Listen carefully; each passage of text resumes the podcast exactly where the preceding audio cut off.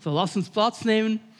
Und ich habe es schon erwähnt in meinem Gebet, Daniel ist einer dieser Propheten, der viel zu sagen hat über die ganzen Entwicklungen auch in der letzten Zeit der Welt, bevor dann der Herr zurückkommt.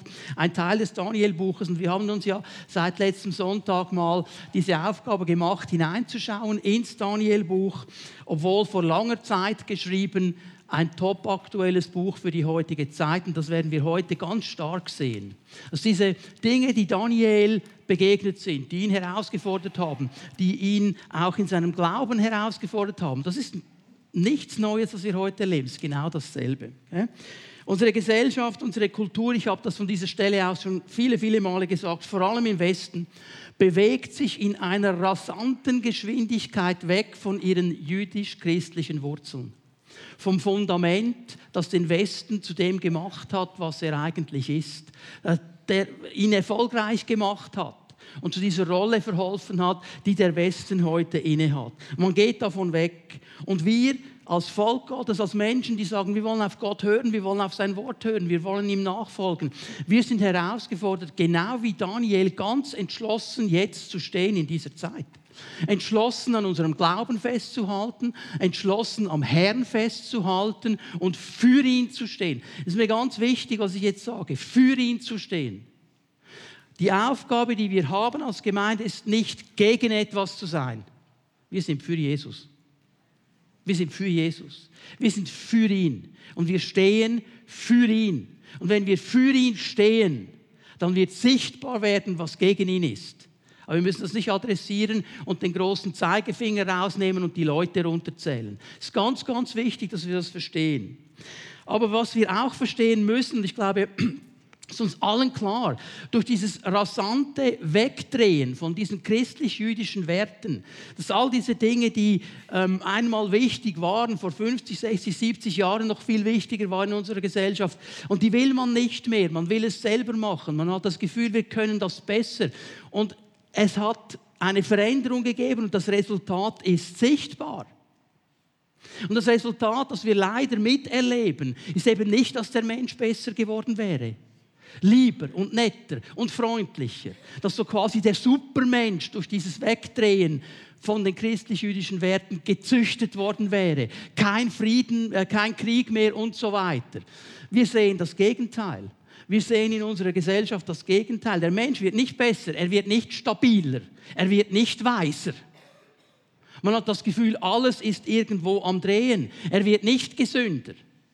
Wenn ich davon lese, wie die Gesundheitskosten zunehmen, auch gerade im psychosomatischen Bereich, in diesen Bereichen, dann frage ich mich schon. Und wenn ich zurückschaue auf meine Jugend, es gibt so ein lustiges ähm, SMS, äh, E-Mail hast du vielleicht auch schon gesehen. So all die Leute, die so in meiner Kategorie drin sind und in dieser Zeit aufgewachsen sind als Teenager, ähm, äh, wie ich, da, heißt es oben, eigentlich sollten wir alle tot sein. Ja, warum? Wir sind ganz locker, ohne überhaupt irgendwo daran zu denken, uns anzuschnallen im Auto nach Italien gefahren. Und wenn du ein großes Auto hattest, haben die Kids noch hinten gepennt im Schlafsack. Wir haben die Flasche einfach kreisen lassen, also nicht Alkohol. Ich rede von, ich rede von Kindern. Okay. Wenn wir im Wald waren, bräteln, dann haben wir die Teeflasche einfach herumgereicht. Hat doch niemand überlegt, hat der andere einen Virus. Wenn der Servola beim Bräteln in den Wald Dreck gefallen ist, haben wir ihn nicht entsorgt. Zweimal abwischen und wieder ins Feuer, auf geht's. Aber wir sollten alle tot sein. Das ist der Gedanke. Manchmal denke ich, hey, hallo, es sollte doch eine ganz andere Sache sein heute mit all den Dingen, die die Menschheit auch erreicht hat. Aber es ist nicht so. Das Gegenteil ist der Fall. Der Egoismus hat zugenommen. Dieses Bild hat mich bewegt. Ich, mich. Es geht zuerst um mich. Für mich muss es passen. Es gibt etwas Neues, habe ich gelesen vor zwei Wochen. Das bewegt mich, wenn ich so Dinge lese. Äh, Leute, die ihre Stelle wechseln, dann bekommen sie eine Krise. Man nennt das Shift-Schock, Veränderungsschock. Weil sie gemerkt haben, die neue Stelle ist jetzt aber nicht so, wie ich mir es vorgestellt habe. Und jetzt können sie nicht mehr arbeiten. Yes, du Arme. Wo sind wir gelandet? Und das sind oft ganz junge Menschen. Wo sind wir gelandet? Wir erleben solche, es geht nur noch um mich, mich, Parteijungen. Und wenn du nicht mein Bruder bist, dann schlage ich dir den Schädel ein. Ganz massiv, was läuft. Schau mal, was läuft in Europa. Da wird demonstriert gegen etwas, man lässt die anderen gar nicht reden, man hört gar nicht mehr zu, der hat nicht meine Meinung, weg mit ihm. Sozialer Unfrieden. Auch in unserem Land wird das diskutiert. Die einen, die bekommen Dinge vom Staat, die anderen bekommen sie nicht. Sozialer Unfrieden. Da wird nichts besser. Die Gesellschaft wird nicht besser. Gewalt, Kriminalität nehmen zu, nicht ab. Sie nehmen zu nicht ab.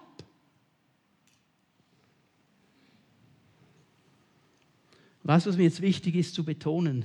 Es gibt dann die Spezialisten. Ja, warum lässt Gott das zu? Warum lässt Gott das zu? Mal, Gott ist nicht schuld daran. Und Leute, es ist auch eine Strafe Gottes, was jetzt geschieht auf unserer Welt. Weißt du, wer schuld ist? Wir. Wir strafen uns selber. Wir strafen uns selber.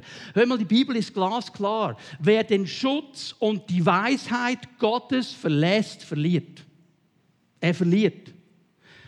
Wenn er keinen Schutz hat und keine Weisung, dann ist er schutzlos und orientierungslos.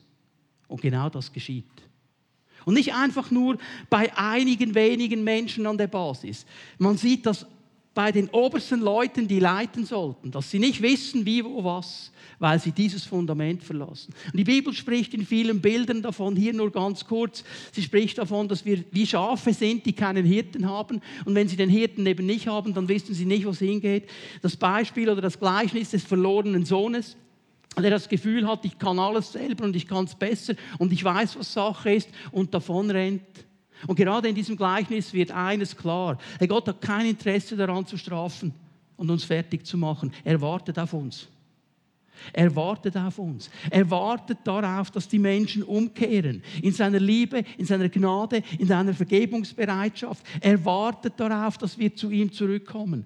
Das ist sein Ziel. Und dafür beten wir und dafür leben wir, dass Menschen diesen lebendigen Gott kennen. Und trotzdem, trotzdem, das ist die spannende Frage, wie leben wir als Volk Gottes in dieser Kultur, in dieser Gesellschaft?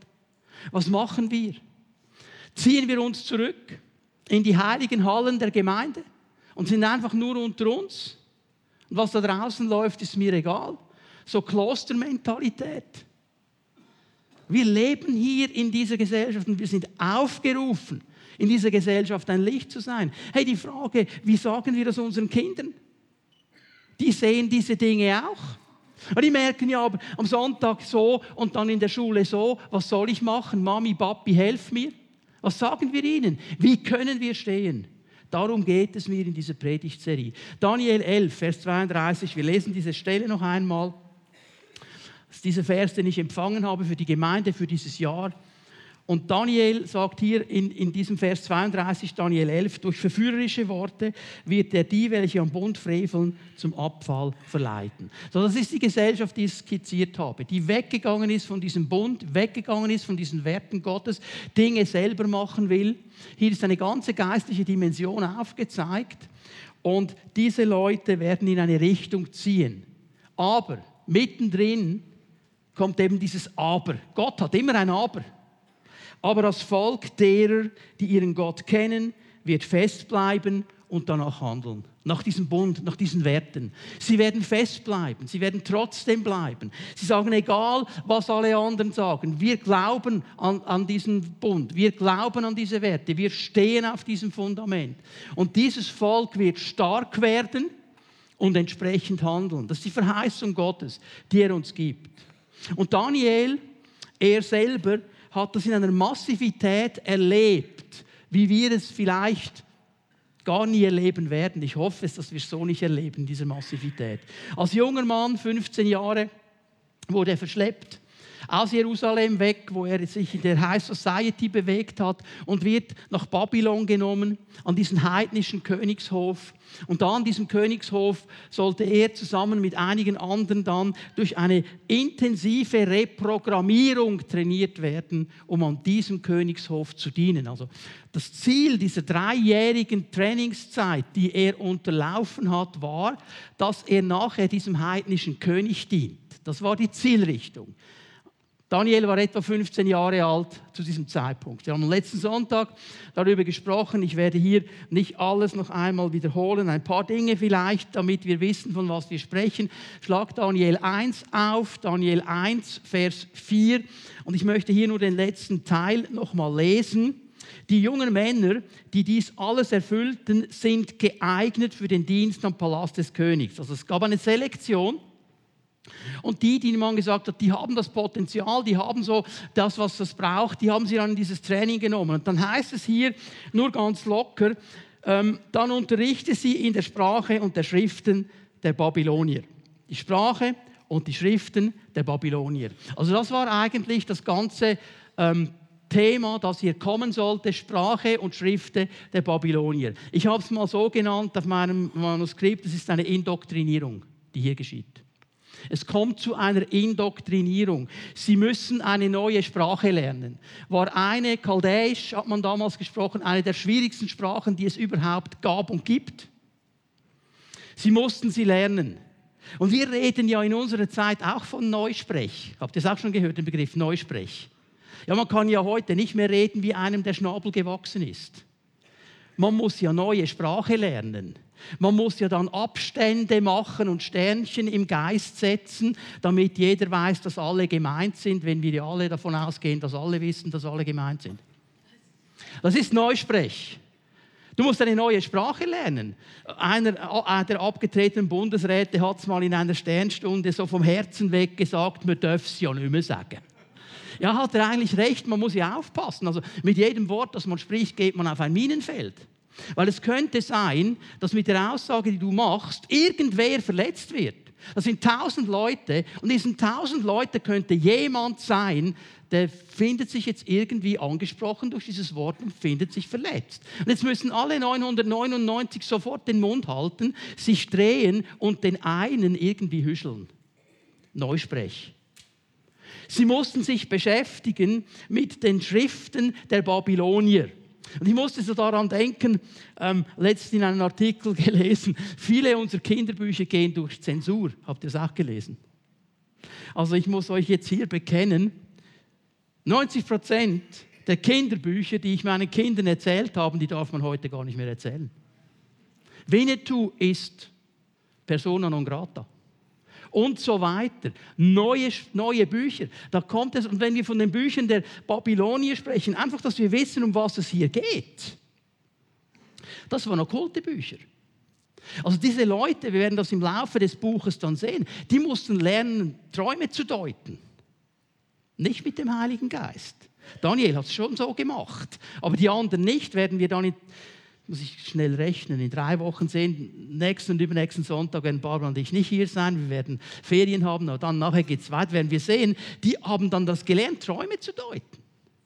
Die mussten lernen, aus Eingeweiden von Tieren die Zukunft vorauszusagen. Da musste der alles durch. Solches Zeugs. Einfach, dass wir wissen, von was wir sprechen. Er sollte indoktriniert werden mit neuen Gedanken. Und auch das, Leute, Ganz einfach, dieser Kulturkampf findet statt hier heute im Westen. An unseren Schulen, an unseren Universitäten, an unseren Lehrstellen und in den Medien. Das findet statt. Man muss Vogue denken, man muss divers denken und wehe, du denkst etwas anderes, dann ist schon nicht mehr gut. Daniel war mittendrin. Vers 5. Der König legte auch fest, wie viele sie, sie, täglich von der königlichen Tafel zu essen und aus dem königlichen Weinkeller zu trinken bekommen sollten. Nach dreijähriger Ausbildung wollte er einige von ihnen zu seinen Ratgebern machen. Also das Ganze dauerte drei Jahre. Jetzt wichtig, Leute, wichtig. Daniel war nicht alleine. Er war nicht alleine. Er hatte Freunde. Und die werden dann auch genannt, über die sprechen wir auch noch ein bisschen heute Morgen. Und als ich so darüber nachgedacht habe, das hat, das hat der Herr so deponiert in meinen Geist hinein. Hör mal, du bist nicht allein. Du denkst, ich bin die Einzige, ich bin der Einzige. Alle anderen sehen es nicht so wie ich. Du bist nicht allein. Amen. Mindestens der Herr ist mit dir.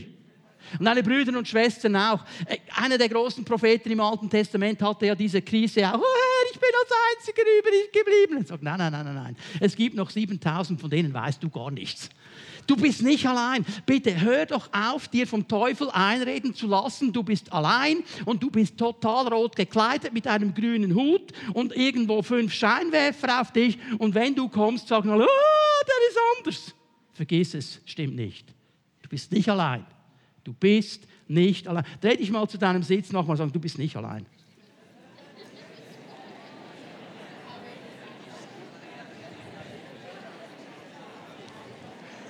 Ja, und um,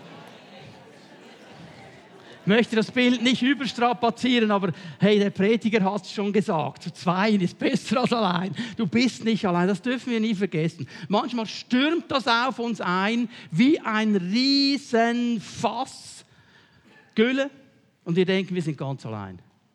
Ich möchte euch heute Morgen zeigen, wie Daniel damit umgegangen ist. Und vor allem möchte ich euch drei Kennzeichen einer toxischen Gesellschaft zeigen, die Daniel auch erlebt hat. Wir sagen, wir haben eine toxische Gesellschaft. Daniel hat sie auch erlebt. Diese drei Kennzeichen, ich möchte sie euch heute Morgen mitgeben und uns auch helfen zu sehen, wie wir entschlossen stehen können, wie Daniel.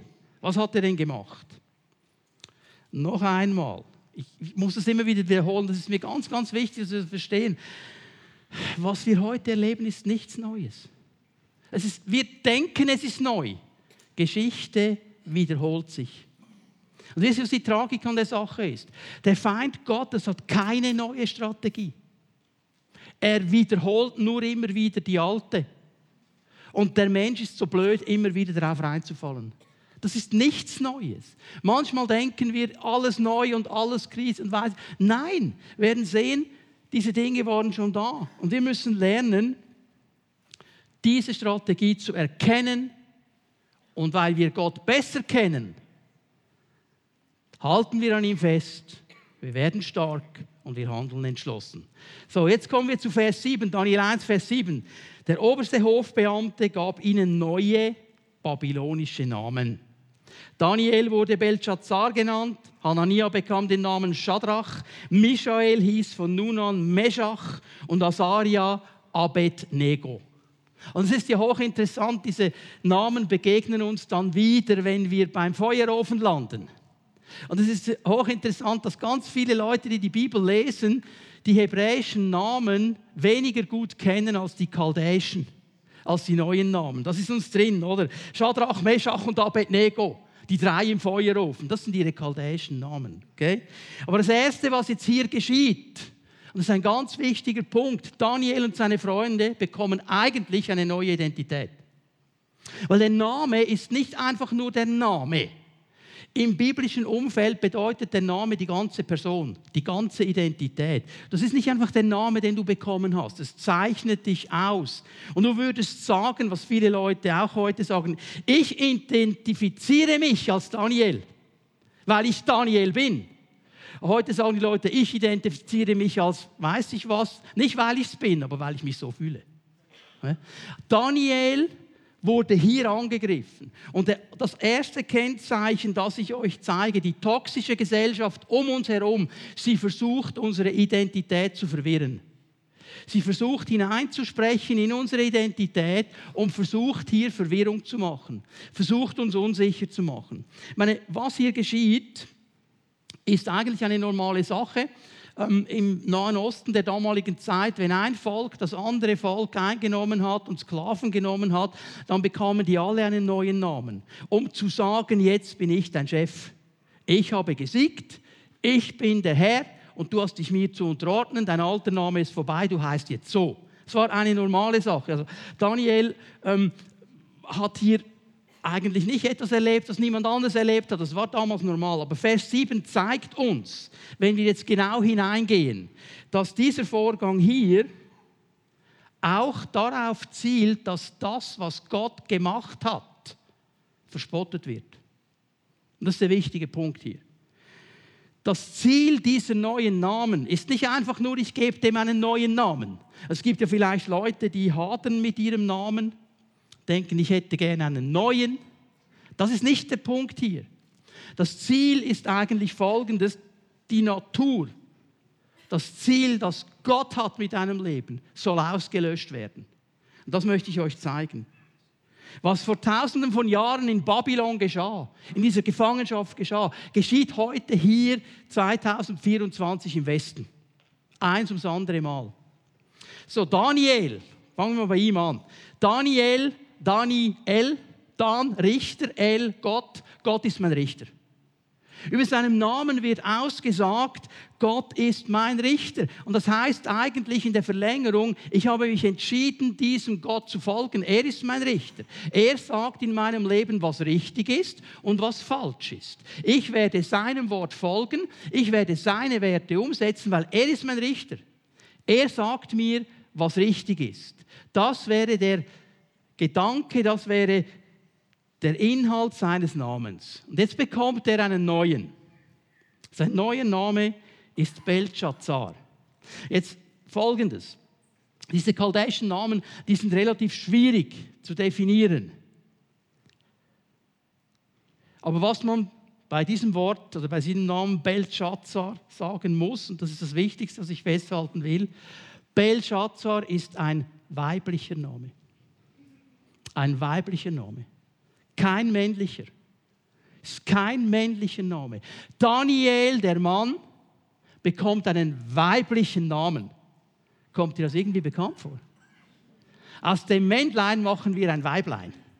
Wenigstens dem Namen nach und der Identität nach. Das geschieht. Und durch diesen neuen Namen wird in der Ansprache mindestens das Geschlecht geändert. Ich weiß nicht, wie, wie du das jetzt für dich wäre. Ich kann mich erinnern, erste äh, erste Französisch-Lektion. Unser Lehrer damals, der hat das gut gemeint. Und er hat versucht, unsere Namen auf Französisch zu übersetzen. Und das ging ja beim Hans und so, ging das noch gut. Ich, ich hatte damals schon einen exotischen Namen. Ivano ist ja nicht der Name, den du überall hörst, oder? Und der gute Lehrer, der hat eines auch nicht gecheckt der hat nicht verstanden, dass am Schluss meines Namens ein O steht. Und hat gemeint, es steht ein A. Weil der Name Ivana kennt man ja aus dem Balkan viel mehr. Der hatte mich einfach bei den Girls reingesetzt. War mir das peinlich? Hat mich der Typ aufgeregt? Also echt jetzt? Hallo? Ich hatte schon Bartwuchs. Was ist los hier? Also heute wäre ich voll bei den Leuten, oder? Aber der Name macht den Unterschied. Verstehen wir? Belshazzar bedeutet, schau mal, was jetzt kommt, die Göttin oder die göttliche Frau. Schwierig zu übersetzen. Die Göttin oder die göttliche Frau beschützt den König. Jetzt kommt es zu einer Perversion und einer Verdrehung des Lebensplanes Daniels. Daniel, Gott ist mein Richter, er hat die Aufgabe gehabt und hat sie auch wahrgenommen, den König zu schützen. Schau mal dann im Buch Daniel werden wir das sehen. Er hat immer wieder reingesprochen und den König geschützt. Immer gesagt, mach das so, König, mach das so, König, mach das so, König. Der Feind kommt hinein und er will verdrehen, was Gott gut gemeint hat und will Verwirrung stiften. Er will eigentlich dahin kommen, dass Daniel nicht mehr weiß, wer er ist. Er wird eigentlich konfrontiert mit der Genderfrage, mit der wir heute konfrontiert werden. Das heißt genau dasselbe. Ist ja heute auch nicht mehr klar. Du musst dich ja heute immer noch definieren, weil das Geschlecht, das ist jetzt nicht angepasst nach Namen, weil irgendein Chef kommt und sagt, du heißt jetzt anders. Heute geht es nach Gefühl. Ja, heute fühle ich mich so. Also ich fühle mich mehr so. Und dann gehen wir in eine Verwirrung hinein. Und hier möchte ich zwei Dinge ähm, erwähnen. Hey Leute, das ist Fake News. Das ist Fake News. All die Leute, die dauernd schwadronieren über Fake News, die sind selber krank mit Fake News. Weil sie erwarten von mir, dass wenn ein zwei Meter großer Mann mit Bart vor mir steht und sagt, ich bin eine Frau, dass ich ihm das glaube. Egal was ich sehe. Und wehe, ich mache es nicht. Fake News. Kennt ihr dieses Märchen vom Kaiser und den neuen Kleidern? Keiner hat sich getraut, die Realität anzusprechen, Außer ein kleines Kind. Mami, der hat ja nichts da. hat Jesus nicht gesagt, wir sollen werden wie die? Ja, das. Zwei Meter Bart.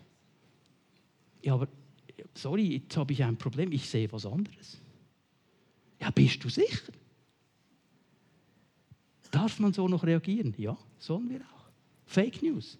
Denn es wird Druck gemacht und es wird erwartet, dass alle diese Fake News glauben. Die Mehrheit, die leider heute nichts mehr sagt, ist unter der Knute einer Minderheit, die schreit. Genau das hat Daniel erlebt.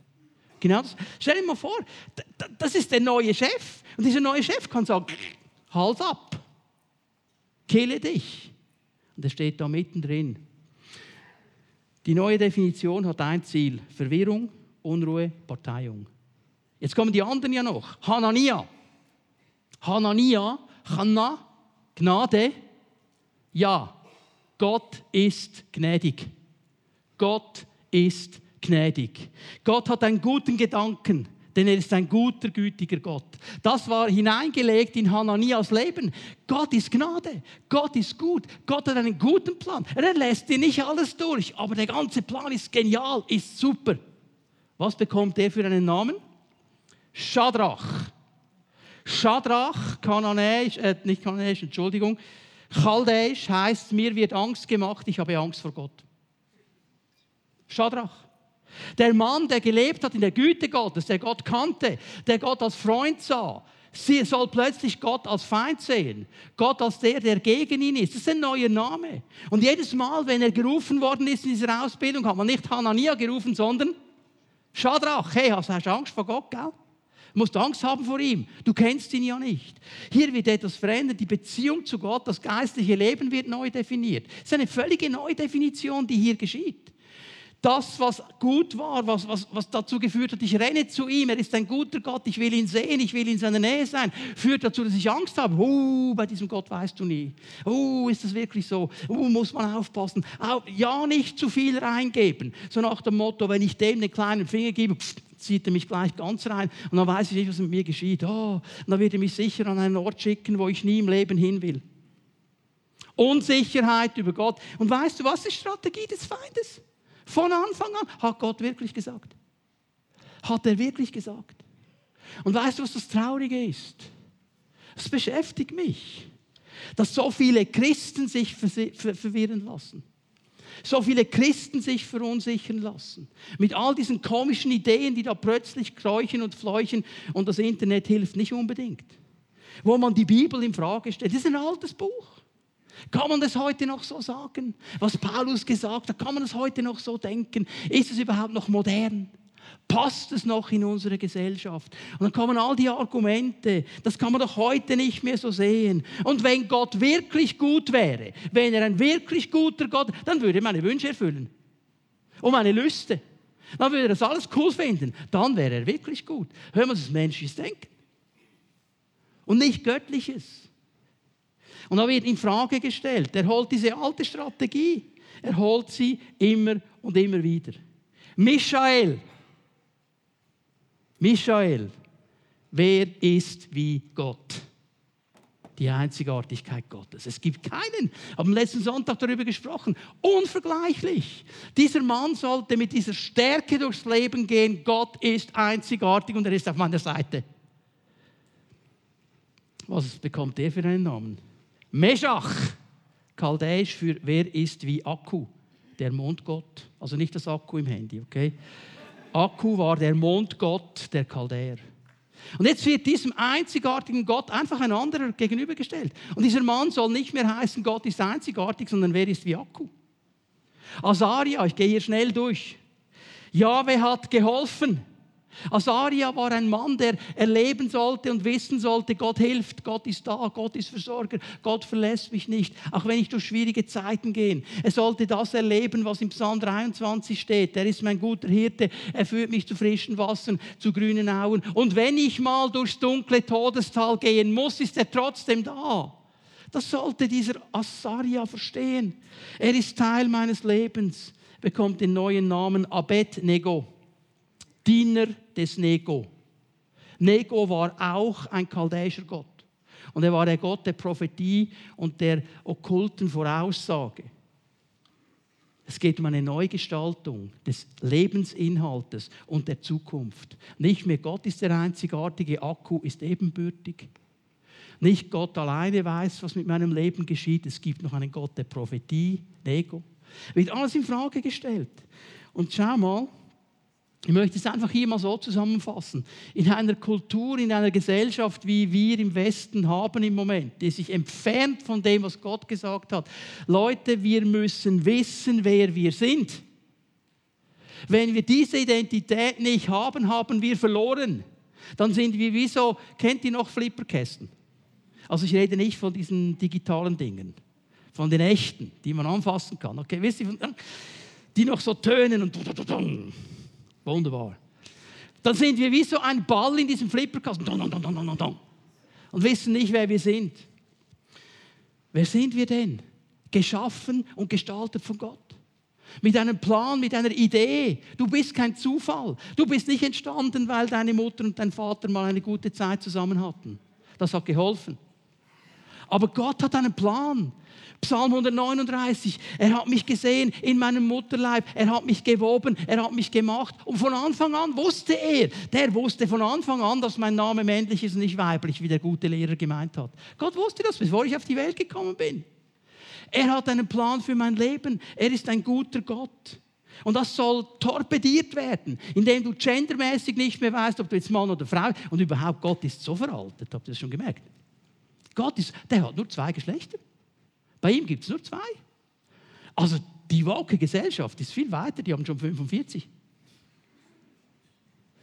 Vor lauter Trans, Pan, weiß ich, was es noch alles gibt, Fluid und so weiter, weiß ja nicht mehr, wer du bist. Gott ist glasklar. Er ist glasklar. Ich möchte euch zwei Verse aus Jeremia zeigen. Als dieser Jeremia, dieser große Prophet, der berufen war vom Herrn, auch so eine Krise hatte. Und ich wusste, ja, aber hm, bin ich wirklich der Herr? Hast du dich nicht geirrt? Bin ich es wirklich? Der Herr sprach zu mir, ich kannte dich schon, bevor ich dich in meinem Leib deiner Mutter geformt habe. Schon vor deiner Geburt habe ich dich dazu bestimmt, dass du den Völkern meine Botschaften überbringst. Glasklar, oder? Ich habe einen Plan für dein Leben. Der Feind versucht es zu durchkreuzen. Und ein wichtiges Tool, ich kann hier nur ganz kurz noch einmal darauf hinweisen, ihr habt das Video gesehen, ist das Follow-up, das wir als Gemeinde zur Verfügung stellen. Dieses Follow-up wird dir helfen, deine Identität zu klären. Es wird dir helfen, dass du klar weißt, wer du bist und wer du bist im Herrn. Und wenn du das einmal machst, zweimal machst, dreimal machst, weil du Leute begleitest, dann wirst du immer stärker werden in diesen Fragen und das wird kein Thema mehr sein. So, ich muss mich sputen, ich mache ganz kurz den zweiten Teil. Vernachlässigung der eigenen Werte. Das ist das Nächste. Verwirrung in der Identität und dann will der Feind uns vernachlässigen, dass wir die Werte vernachlässigen, dass wir sie loslassen. Und es geht hier um diese ganze große Sache mit dem Essen. Also die Jungs, die sollten essen, was der König da bringt. Und die haben gesagt, okay, ähm, Timeout mal schnell, haben mit dem Chef gesprochen, Aschpenas, sein Name, gesagt, hey, können wir Sonderbehandlung haben? Wir möchten das Zeugs nicht essen, wir möchten einfach nur vegetarisch und mit Wasser uns ernähren. Jetzt nur ganz kurz, das hat nichts in erster Linie mit Religion zu tun. Das hat nichts mit koscher oder nicht koscher zu tun, weil sonst bekommst du spätestens am Ende des Buches ein Problem. Da hat Daniel nämlich eine Vision gesehen und dann gesagt, ich war so schockiert, ich habe für drei Wochen auf das Essen des Königs verzichtet und auch keinen Wein getrunken. Also, muss einen anderen Grund haben, okay? Und ich glaube, der Grund ist hier der Wert, den Daniel hochhalten will. Ich habe es am letzten Sonntag schon angetönt. Gott kommt mit seinen Plänen weiter als die gut durchdachten Pläne, die Menschen haben. Denn er hat gesagt, du kannst mich testen, du kannst uns prüfen, du kannst uns. Wir werden genauso fit sein wie alle anderen nach zehn Tagen, auch wenn wir das alles nicht essen. Und was war der Trick? Sie waren noch fitter.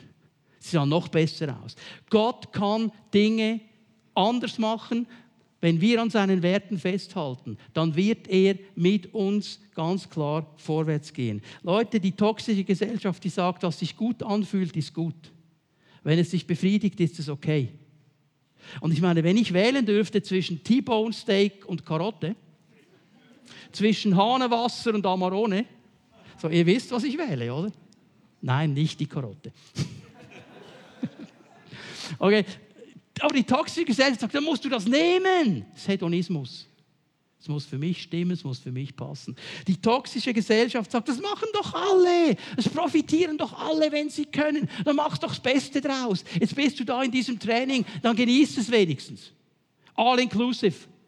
Hau dir so viel rein, wie es geht. Noch einmal, eine laute Minderheit drängt einer schweigenden Mehrheit ihre Meinung auf. Das geschieht in der toxischen Gesellschaft. Machen doch alle. Gott will doch, dass du glücklich bist. Nein, ist falsch. Gott hat nie gesagt, dass er will, dass wir glücklich sind. Gott hat gesagt, er will, dass wir ihm kompromisslos nachfolgen und ein heiliges Leben leben. Was bedeutet das? Es bedeutet nicht, dass du ein saure Zitronengesicht aufsetzt und nie mehr glücklich wirst. Das ist das falsche Bild. Heilig bedeutet, Kadosh bedeutet nichts anderes als abgesondert für Gott. Ich sondere mich ab, mein Leben gehört ihm und ich diene ihm. Das ist der Begriff von heilig. Das hat Gott gesagt. Nicht gesagt, ich mache dich glücklich. Aber weißt du was? Heilig ist das echte glücklich. Psalm 1. Also müssen heute müsste man sagen, heilig ist das neue glücklich. Neusprech, oder? Psalm 1. Glücklich ist der Mensch glücklich, der sich abgrenzt von einer toxischen Gesellschaft und auf das Wort Gottes hört. Das ist der große Punkt hier. Aber ich muss doch meine eigene Wahrheit finden. Irgendwo da draußen muss sie sein. Und ich bin es meiner kritischen Erziehung schuldig, dass ich jetzt nicht einfach höre, was der Pastor sagt und meine Freunde in der Gemeinde. Ich muss es selber herausfinden. Ich muss Wahrheit für mich definieren. Darf ich dir das mal ganz lieb sagen? Wenn du diese Aussage machst, dann sagst du, ich bin Gott. Ich bin Gott. Weil nur einer kann Wahrheit definieren, das ist Gott. So, wir haben es gesungen heute Morgen, diese Bibelstelle, das muss unser Fokus sein, das war Daniels Fokus und auch der Fokus seiner Freunde. Egal was ihr macht, Josua 24, 15, ich und meine Familie, wir wollen dem Herrn dienen. Egal was ihr allen anderen macht, Daniel gesagt, ich und meine Buddies, wir dienen dem Herrn. Wir lassen die Werte nicht los. Entschlossenheit. Und ich möchte euch einen dritten Punkt ganz kurz antönen, Prüfung unseres Glaubens. Unser Glaube wird geprüft werden, unsere Vertrauensbeziehung zu Gott wird geprüft werden. Wurde auch bei Daniel geprüft, immer und immer wieder. Wenn es dann hart auf hart kommt, wenn es dann wirklich so in die Praxis hineinkommt, dann muss ich entschlossen für meinen Glauben stehen. Egal, was die anderen sagen, egal, was die anderen denken, ist nicht die Frage. Dann habe ich eine Verantwortung meinem Herrn gegenüber. Und dieses Essen, dieses Trinken ist nur ein erster Test, nur eine erste Prüfung für Daniel. Wir werden sehen, es kommen noch viele andere und es kommen noch schlimmere als das. Aber er hat hier verstanden, ich muss stehen. Und wir vergessen so schnell, auch wenn wir den Westen anschauen und sagen, so vieles ist irgendwie die Tonne runter und es ist nicht mehr gut, es geht uns noch so gut im Westen. Es gibt so viele Länder, da werden Christen verfolgt. Myanmar, alle sprechen von den Rohingyas und es ist immer daneben, wenn ein Volk, weil es zu einem Volk gehört oder einen bestimmten Glauben hat, verfolgt wird. Das ist immer falsch. Und alle sprechen nur von diesen Rohingya. Habt ihr gewusst, dass Myanmar eines der schlimmsten Länder ist für Christen? Werden verfolgt, ins Gefängnis geworfen und umgebracht. Spricht man nicht darüber. Und verglichen damit geht es uns echt extrem gut, oder? Auch wenn wir, also wir, wir jammern auf hohem Niveau.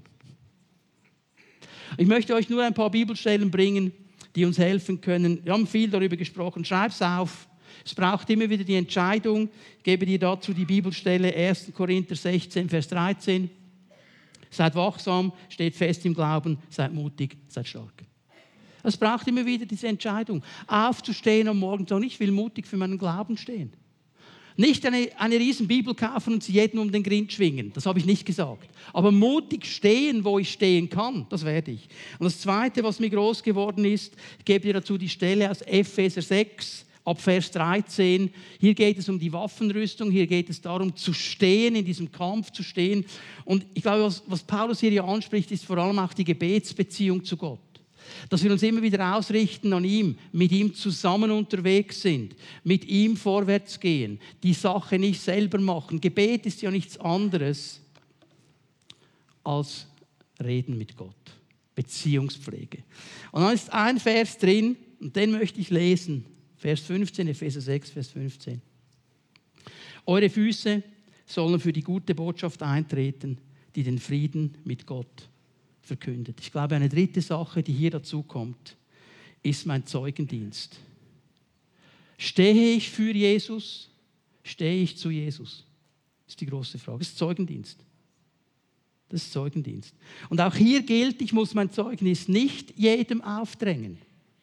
Aber da, wo ich die Möglichkeit habe, Zeugnis zu geben, gebe ich Zeugnis. Stehe ich für Jesus?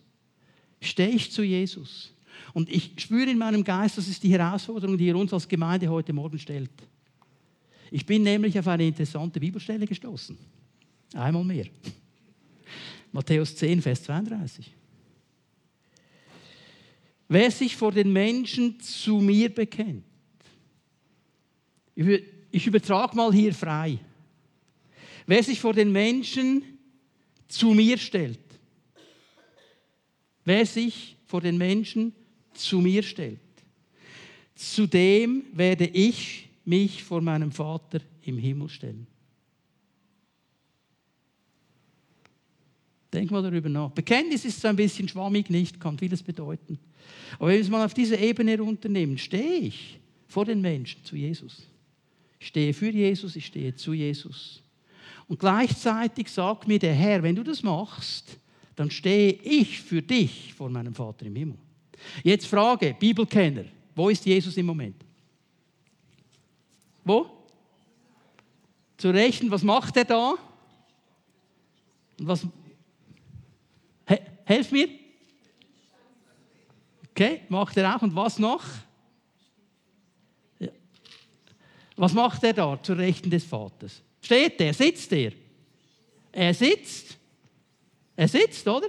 Das ist das, was die Bibel immer wieder sagt. Er sitzt zur Rechten des Vaters. Okay? In einer Situation gibt es einen Unterschied. Es gibt Momente, da steht er. Offensichtlich muss er meistens sitzen. Aber es gibt eine Situation, da steht er. Und ich glaube, ganz ehrlich, Apostelgeschichte 7, Vers 56, ich kann die Stelle aufschlagen. Ich glaube, dass das nicht einfach nur mit Stephanus und seiner Situation zu tun hatte. Ich glaube, es hatte zu tun, oder es hat zu tun mit der Einlösung der Verheißung hier aus dem Matthäusevangelium, die ich euch gezeigt habe. Hier Stephanus, er steht glasklar für Jesus und er steht zu Jesus und das hat dazu geführt, dass er umgebracht worden ist. Er wurde gesteinigt. Und jetzt liegt er da oder sitzt oder kniet, was auch immer. Und er wartet auf die ersten Steine. Die werden kommen. Er weiß, ich komme hier nicht mehr lebendig raus. Und er hat eine Vision. Vers 56. Ich sehe den Himmel offen stehen. Der schaut in den Himmel, er sieht den Thronsaal Gottes. Und jetzt achte, was er sagt. Und ich sehe den Menschensohn, wie er an der rechten Seite Gottes steht. Nicht sitzt. Nicht sitzt. Du, ich wurde noch so erzogen, dass wenn eine Dame in den Raum kommt, dann stehe ich auf.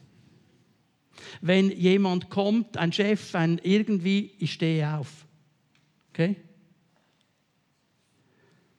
Jetzt wird das umgedreht.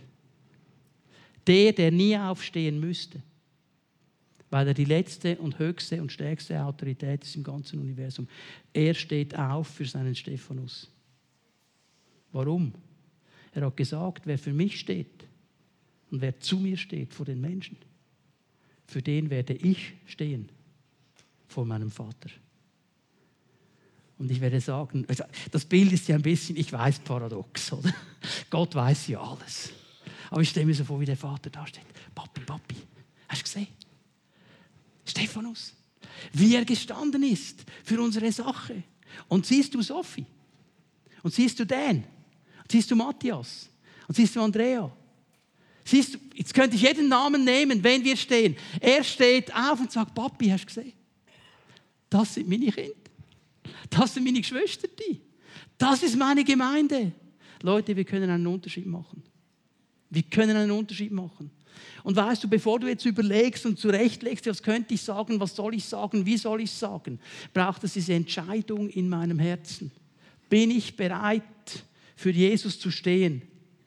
Und wenn ich bereit bin, für ihn zu stehen und zu ihm zu stehen, dann steht er für mich. Und er steht auf meiner Seite. Ich glaube, das dürfen wir neu lernen. Das ist die Herausforderung. Daniel ist gestanden mit seinen Freunden in all den Situationen drin. Egal, was geschieht. Weißt du, ich denke, ich habe es heute Morgen Matthias gesagt, wir müssen wieder mehr die älteren Lieder singen. Eine feste Burg ist unser Gott. Und wenn die Welt voll Teufel wäre, ist mir völlig egal. Und wenn sie mir nehmen, Besitz und Weib und Kinder und Habe, egal, das Reich, das ist meins. Das ist der Fokus. Können wir aufstehen miteinander? Lobpreise werden nach vorne kommen. Und ich möchte dich heute Morgen einladen. Wir werden den Herrn noch einmal anbeten.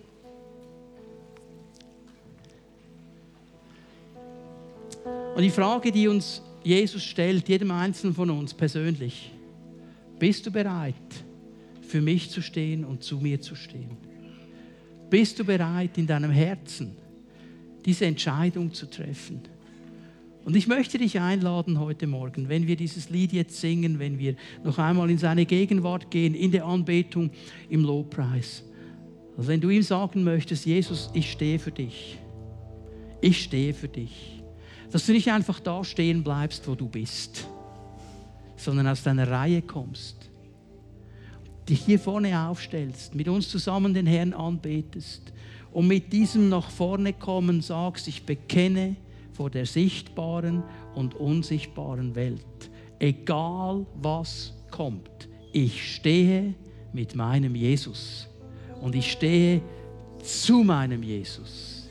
Und ich glaube, es ist eine große Kraft, die Gott freisetzen möchte heute Morgen, die wir empfangen, wenn wir Entscheidungen treffen, für ihn zu stehen, egal was geschieht. So lass uns den Herrn anbeten. Wenn das dein Anliegen ist, dein Wunsch ist, dann komm einfach hier nach vorne. Wir werden Jesus anbeten miteinander und ihn ehren.